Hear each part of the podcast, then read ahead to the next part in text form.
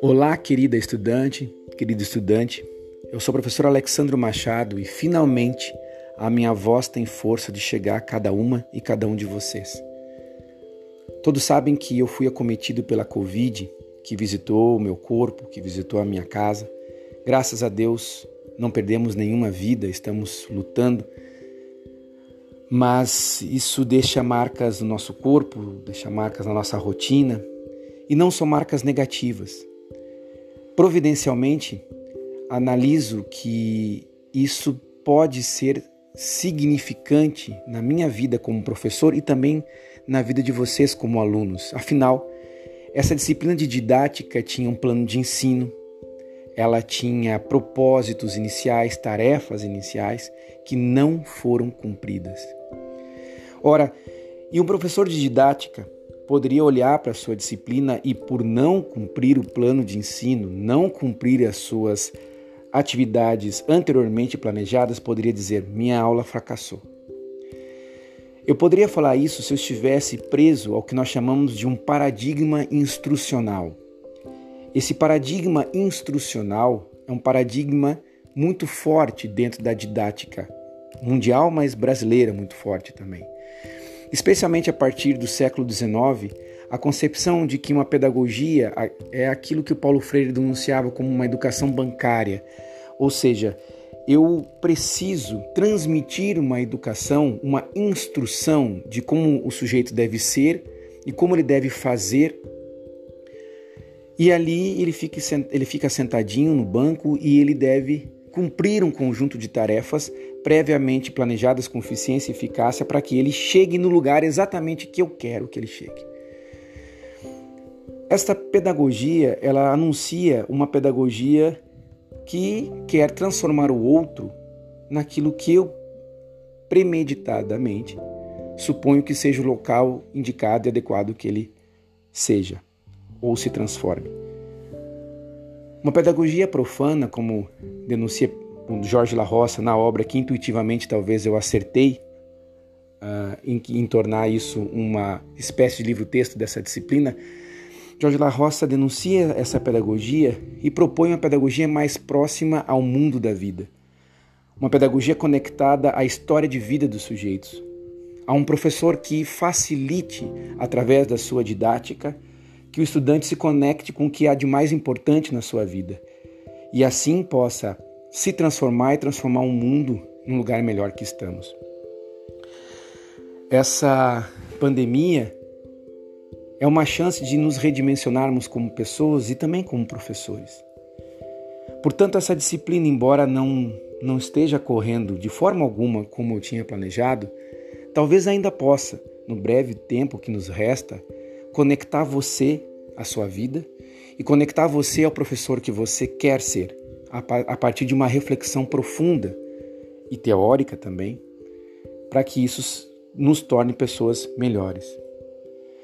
E já que eu não posso recuperar um tempo perdido, um tempo cronológico perdido que ficou para trás, eu posso propor uma tarefa que possa nos redimensionar e nos, nos ligar adiante ainda do que eu posso ser. E essa aula que talvez não tenha durado o tempo necessário e que perdemos, mas pode nos jogar adiante num tempo muito mais proveitoso e ainda essa disciplina ser melhor e ainda aproveitada por muitos semestres adiante.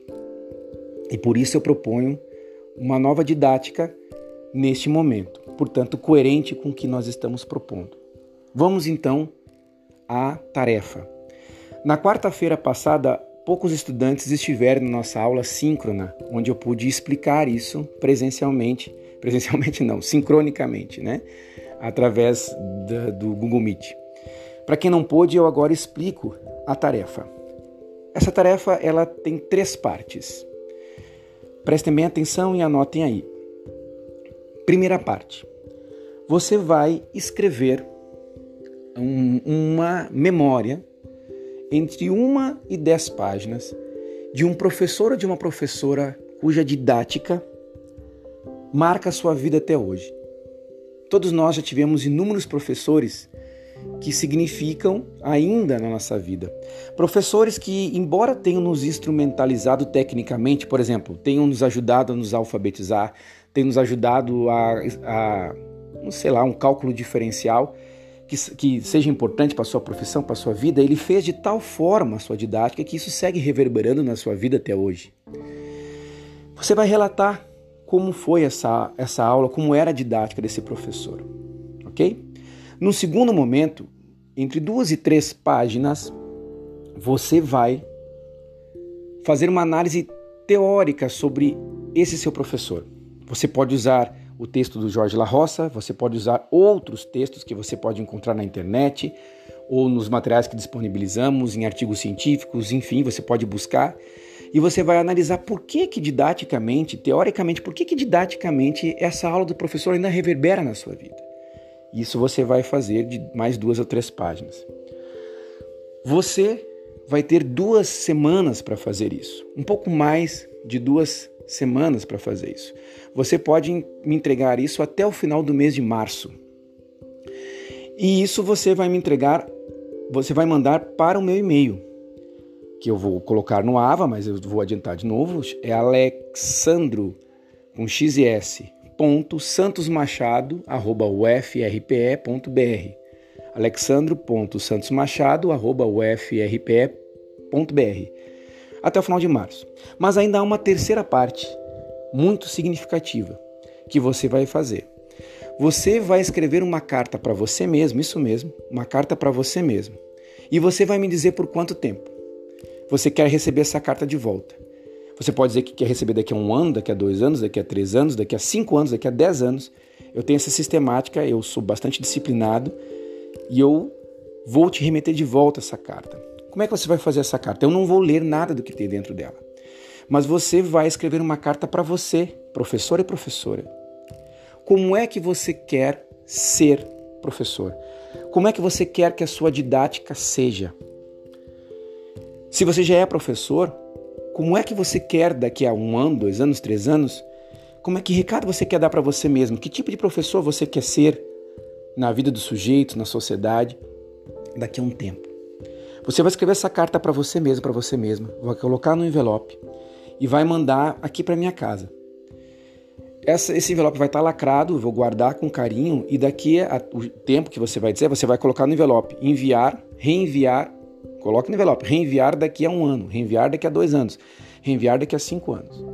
E eu vou mandar para você daqui a cinco anos. Portanto, essa nossa aula vai durar mais um ano, dois anos, cinco anos para frente, ok? Há um tempo qualitativo aí. Nós sabemos que existe um tempo que é quantitativo, um tempo cronológico, mas há um tempo que ele é qualitativo. E esse tempo ele reverbera. Então, essa nossa aula, quantitativamente, pode ter ficado aquém do que queríamos por conta da pandemia, mas qualitativamente ela pode reverberar muitos e muitos anos na sua vida, tal qual esse professor que você está dizendo reverberou na sua. Então você vai escrever essa carta, você vai escrever o que você quiser dentro dessa carta. Eu não vou ler.